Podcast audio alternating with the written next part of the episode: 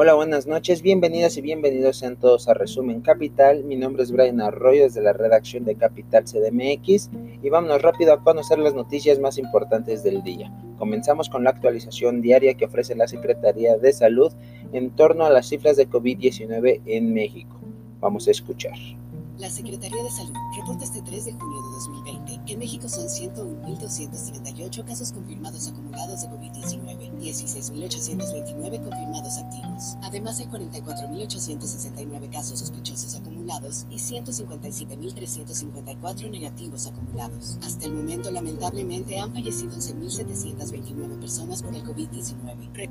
Estas cifras nos hacen pensar lo que el subsecretario de Salud Hugo López Gatel ya nos advertía pues aunque ya inició la nueva normalidad, la pandemia del COVID-19 no está controlada ni en México ni en el resto del mundo.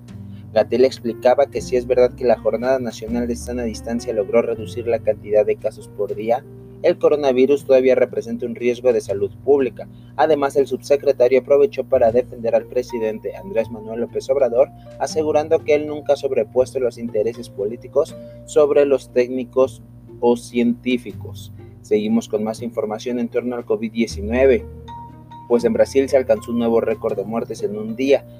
Sin embargo, Jair Bolsonaro, el presidente de aquel país, se lo tomó a la ligera, declarando que es el destino de todo el mundo. Brasil ha registrado el día de ayer 1.262 muertes en las últimas 24 horas. Así, se llega a la mayor cifra de fallecidos desde que comenzó la pandemia, la epidemia, a nivel mundial, por supuesto, y ya son 31.199 las personas que han perdido la vida a causa del COVID-19. Una situación que ya como se los decía, Jair Bolsonaro se la tomó a la ligera diciendo que es el destino de todo el mundo. Tristes las declaraciones de el presidente de Brasil cuando las muertes a nivel mundial suman más de 380 mil, mientras que los casos confirmados de coronavirus ascienden a 6.29 millones de casos confirmados, como se los anunciaba, mientras que en Brasil son 585 mil los casos confirmados y la cifra ascendería al recorte del día de hoy a 32.568 muertes de esta enfermedad. Vámonos con más noticias del COVID-19, pues la Organización Mundial de la Salud publicó un informe sobre los efectos de la pandemia del coronavirus en la atención sanitaria y enfermedades no contagiosas en 155 países. Los resultados, hay que decirlo, fueron muy negativos, pues la OMS informó que los países descuidaron los tratamientos de enfermedades crónicas para atender COVID-19. Esto es a raíz de una encuesta donde participaron 155 países miembros de esta organización. En este informe, en esta encuesta, se pudo observar que se dejaron sin tratamiento total o parcial a pacientes con cáncer, hipertensión, diabetes y, o enfermedades cardiovasculares. Suena lógico, pero no por eso está bien, pues ya que todos los esfuerzos del sector salud se han volcado a resolver los problemas de la pandemia del COVID-19, dado que no existe una cura 100% probada, no existe un tratamiento 100% probado y estamos lejos aún de conocer una vacuna 100% probada. Quizás no tan lejos, pero sí no al día de mañana se podrá conocer esta vacuna. Y vámonos con más de la Ciudad de México. Pues Claudia Sheinbaum en relación a este video donde se va su secretario personal distribuyendo alimentos, distribuyendo despensas en la alcaldía Tlalpan, la jefa de gobierno dijo que es una situación extraordinaria y fue una donación. Así Sheinbaum justificó el reparto de despensas que hizo su secretario particular. Este argumento de que se trató de donaciones de una empresa cuyo nombre no reveló y que es una situación extraordinaria, Claudia Sheinbaum defendió así a su secretario particular Carlos Ulloa mismo que fue grabado el primero de junio, encabezando la entrega de despensas en la alcaldía de Tlalpan junto con las diputadas locales Morena Gabriel Osorio y Guadalupe Chávez. Más en relación con este aspecto, pues el gobierno de la Ciudad de México prevé repartir 37 mil despensas entre población vulnerable, aunque se aclaró que todo es a base de donaciones o con base de donaciones, mejor dicho. Para salir al paso del cuestionamiento en el que se vio involucrado su secretario particular, Carlos Ulloa, por la entrega de despensas en Tlalpan, la jefa de gobierno Claudia Sheinbaum tuvo que revelar más detalles de estas donaciones que hicieron empresas, instituciones y personas a fin de atender la emergencia sanitaria por COVID-19. Así que hoy se sabe que el gobierno de la ciudad recibió como donación 37.155 apoyos alimentarios para repartir entre grupos vulnerables, así como 66.000 unidades de sopa de pasta y 600 piezas de fórmula láctea para la administración de Sheinbaum, misma que empezó a entregar entre la población pobre de la capital. Más información de la Ciudad de México, pues la misma jefa de gobierno no descartó que se pueda regresar un escenario de endurecimiento en la cuarentena de medidas ante el COVID-19 si se registra un incremento de contagios y de personas hospitalizadas en la ciudad. Textualmente dijo que no se descarta y sí, es, y, y es importante que en este periodo sigamos todas las orientaciones que se han dado, de tal manera que disminuyan los contagios. Esto a través de videoconferencia donde dijo que si bien hay una estabilidad en el número de hospitalizados, este debe de bajar de cantidad de personas en nosocomios para poder empezar a relajar las medidas de distanciamiento social, para entonces pasar del semáforo rojo al naranja y llegar a una reapertura de negocios no esenciales. Insistimos, esto tras seguir con las medidas de confinamiento, con las medidas de sana distancia y con las medidas, por supuesto, de higiene para evitar más contagios en la ciudad. Así, en medio de esta emergencia sanitaria, podemos ver que la Fiscalía Capitalina opera con solo 40% de su fuerza laboral. Ernestina Godoy aceptó ante diputados locales que debido a esta emergencia y para evitar riesgo de contagio, la institución señalada opera solo con un 40% de su fuerza laboral. Además reconoció también que por la saturación de la pandemia, por la situación, perdón, de la pandemia, será hasta septiembre que la fiscalía contará con todo su personal para operar en su totalidad. Aunque dijo una parte importante de trabajadores, seguirá con trabajos desde casa en labores de análisis e integración de expedientes. Continuamos con más, pues el PAN propone contemplar como accidente de trabajo el contagio por COVID en la capital. Patricia Báez y, y, el diputado Federico Doring, ambos del Partido Acción Nacional, propusieron que el contagio por COVID-19 sea contemplado como accidente de trabajo y así las familias de los trabajadores y trabajadores que pierdan la vida por COVID-19 puedan ser indemnizadas. Además, los diputados señalaron que se debe asegurar y proteger a los servidores públicos que no pueden dejar de laborar ante la pandemia y que es urgente protegerlos durante la emergencia sanitaria. Continuamos con más información de la Ciudad de México, pues Lecovici llegará a las alcaldías de Álvaro Obregón, Coyacán y Azcapotzalco. Además, se, ampliarán estas vías en Benito Juárez, Cuauhtémoc y Miguel Hidalgo. El gobierno de la ciudad extenderá la Ecobici a estas tres alcaldías señaladas, ya que hasta ahora no llegaba este programa de préstamo de bicicletas. Los usuarios de este medio de transporte podrán llegar a zonas bajas de la delegación Álvaro Obregón, así como al centro de Coyoacán y a colonias de Azcapotzalco. Además, ampliará, el servicio en las demarcaciones Cuauhtémoc, Miguel Hidalgo y Benito Juárez. La jefe de gobierno Claudia Sheinbaum encabezó la presentación de este programa de infraestructura ciclista para 2020. Además, se señaló la expansión del Ecobici en un territorio de 68 kilómetros cuadrados, lo que significa que habrá una cobertura en un total de 121 colonias. Esta ampliación del servicio vendrá acompañada de un aumento en la cantidad de bicicletas para pasar de tan solo 6.500 a 10.000 en 2021. De acuerdo al mapa de extensión que se presentó en el caso de Álvaro Obregón, el servicio se ampliará a las colonias Guadalupeín y Axotla. En el caso de Coyacán, este servicio cubrirá toda la colonia del Carmen en un polígono comprendido de Avenida Universidad hasta División del Norte, Circuito Interior y hasta Miguel Ángel de Quevedo. En el caso de Azcapotzalco, la Ecobici cubrirá las colonias Tlatilco, Hogar y, Redención y Calvería. En una noticia similar, Llegará Ecobici también con 69 kilómetros más de ciclovías, 7 de ellos en Naucalpan, sin embargo no hay seguro para ciclistas. Continuamos con más, pues los legisladores acusan al gobierno federal de lavarse las manos.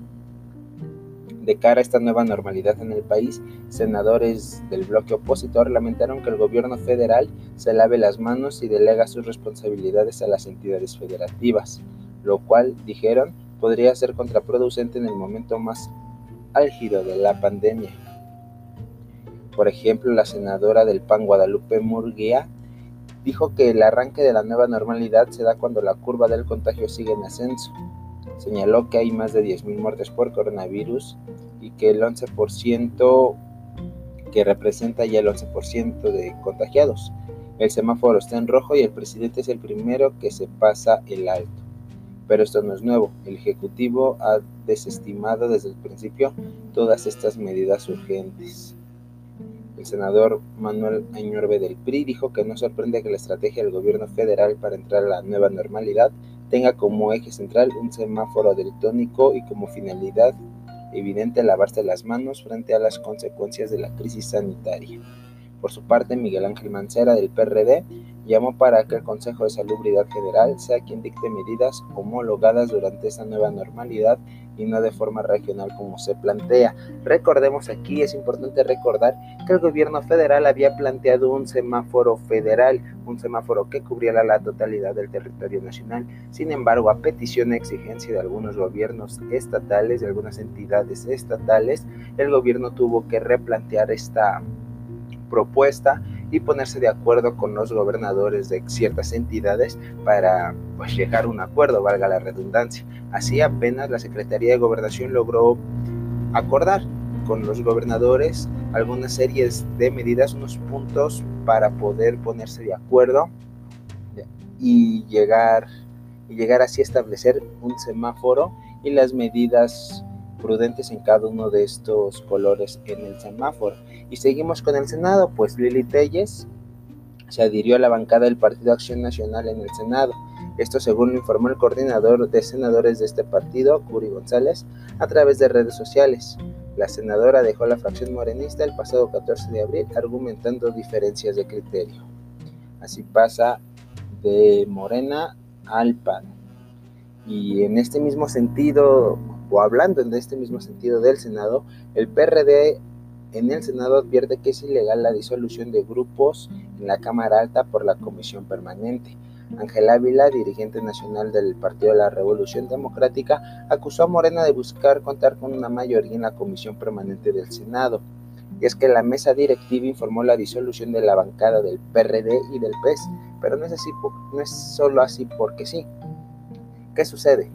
Que la ley orgánica del, Congreso de la Unión, así como el reglamento de la Cámara de Senadores, dicta que para tener una, una bancada se debe cumplir con más de cinco peldaños, la deben de conformar más de cinco peldaños. El PRD ni el PC cumplen esta medida después de ser abandonados el PC por eh, Antonia Cárdenas Mariscal, quien salió de este partido de Encuentro Social para llegar a Morena, y la bancada del PRD se despidió de dos de sus, de sus senadores, Israel Zamora Guzmán y Pilar Noyola, quienes pasaron al Partido Verde Ecologista de México. Álvaro Ávila indicó que la comisión permanente no cuenta con las atribuciones para desaparecer grupos parlamentarios. Y por ejemplo, el panista Damián Cepeda señaló que esta decisión es un berrinche caprichoso y vengativo por la decisión del ex morenista en el Senado de sumarse al PAN. Por su parte, Miguel Ángel Mancera, quien hasta el día de hoy era representante del Partido de la Revolución Democrática, es decir, el coordinador en, en la Comisión Permanente de la Cámara Alta, anunció a través de su cuenta de Twitter que se mantendrá representando a su partido en el Senado hasta platicar con Ricardo Monreal, presidente de la Junta de Coordinación Política. Mancera hizo referencia a un acuerdo firmado cuando inició la 64 legislatura. En este acuerdo, fechado el 5 de septiembre del 2019 y que estuvo firmado por Ricardo Monreal, Mauricio Curi, Miguel Ángel Osorio Chonqui y Dante Delgado, se plasma que que se respetará la permanencia de todos los grupos parlamentarios con los que inició la 64 legislatura. Así se redacta en uno de los dos acuerdos firmados por los coordinadores de la Cámara Alta. Y vámonos a información de dinero, porque el sistema de administración tributario busca regularizar la situación fiscal de nueve grandes corporativos entre despachos de abogados y notarías antes de finalizar el mes de junio. Estas operaciones darán a las arcas públicas al menos 25 mil millones de pesos, según las estimaciones de Raquel Buenrostro, titular del SAT. Y seguimos con más información de dinero, pues Mario Delgado, coordinador de Morena en la Cámara de Diputados, propuso que los trabajadores puedan hacer uso de ciertas cantidades de sus cuentas de vivienda en el Infonavit o de su Afore frente a emergencias sanitarias. Se plantea que los trabajadores puedan retirar hasta 3.326 pesos por cuatro meses de sus subcuentas de ahorro o hasta 36 veces el salario mínimo general en una sola exhibición. Repito, solo en casos de emergencia sanitaria o emergencia económica. Y vámonos a Colima porque el presidente Andrés Manuel López Obrador informó durante su conferencia matutina desde Campeche el hallazgo del cuerpo de la legisladora de Morena en Colima, Francis Anel Bueno Sánchez, quien se encontraba desaparecida desde el pasado 29 de abril. Lamentable lo que informa el presidente. informó, informó a través de su mañanera, además de expresar sus condolencias a familiares y amigos. Esto no pasó desapercibido, pues el Poder del Legislativo de la entidad notificó a la Secretaría de, de, Gobernación lo ocurrido. Además, el presidente de la Junta de Coordinación Política de la Cámara de Diputados, Mario Delgado, exigió a las autoridades llegar al fondo de la investigación. Por su parte, el Grupo Plural de Igualdad Sustantiva condenaron el asesinato de la legisladora, que dijeron evidencia la violencia generalizada contra las mujeres en el país. La Comisión Permanente del Senado guardó un minuto de silencio, por, silencio por la diputada de Morena, mientras que la presidenta de la mesa directiva, Mónica Fernández, expresó sus condolencias durante la sesión virtual del Senado o de la Comisión Permanente del Senado el día de hoy. Lamentable noticia, lamentable pérdida, esperemos que lleguen hasta el fondo de las investigaciones, que sea catalogado como debe ser catalogado, como violencia política, como violencia feminicida. Lamentable, lamentable en verdad que, que en todos los estratos del país, que en todas las áreas de la vida pública y vida privada existe este tipo de violencia y tengamos que lidiar con, con este tipo de noticias. Y ya para finalizar, vámonos con lo que ocurre en Estados Unidos. Pues Donald Trump sentenció, afirmó que su administración ha hecho más por la comunidad negra que cualquier otro presidente desde Abraham Lincoln. Esto lo dijo el día de ayer. Señaló así que durante su gobierno se ha hecho más por la comunidad afroamericana que cualquier otro presidente. Esto lo escribió en su cuenta de Twitter. Esto en medio de protestas, de disturbios que no, que no cesan, que no bajan de intensidad. El día de hoy estaba viendo imágenes de hace apenas 20 minutos que mientras hay toque de queda en el distrito de Colombia, en el distrito de Columbus, en Washington DC, en la capital del país, los manifestantes no se han resguardado, no se han guardado en sus casas y al contrario enfrentan cara a cara a la Guardia Nacional. Recordemos que la Guardia Nacional es una especie de policía militar, por así llamarlo, ya que no tienen la capacidad de salir del país pero sí de desplegarse dentro de su país. Las palabras del mandatario Donald Trump tienen lugar en un escenario donde miles de manifestantes protestan contra la brutalidad y el racismo policial en el país. Además, hoy el exsecretario de Defensa, Jim Mattis, tuiteó que Donald Trump es el primer presidente que intenta dividir Estados Unidos dijo que ha sido el primer presidente que no trata de unir a los estadounidenses, que ni siquiera pretende intentarlo. Esto lo dijo en una declaración publicada el día de hoy en la revista de, Atlantic. Dijo que está tratando de dividir al pueblo estadounidense y dijo que somos testigos de las consecuencias de tres años sin un liderazgo maduro. Mattis, quien fue primer jefe del Pentágono tras la llegada a la Casa Blanca de Trump, eh, no contaba con experiencia militar ni diplomática. Fue entonces considerado como uno de los miembros que podía contener los impulsos de Donald Trump. Sin embargo, renunció en diciembre del 2018 después del anuncio del presidente de una retirada unilateral total de Siria sin consultar con los aliados de Washington.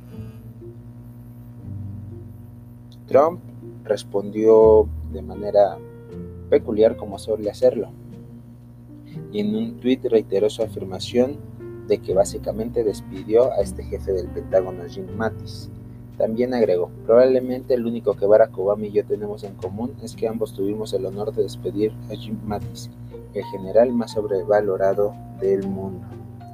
Pues así las cosas en Estados Unidos no cesan, no bajan de intensidad las protestas por el asesinato de George Floyd. Bueno amigos, esto fue todo por mi parte. Buenas noches, nos escuchamos una vez más el día de mañana.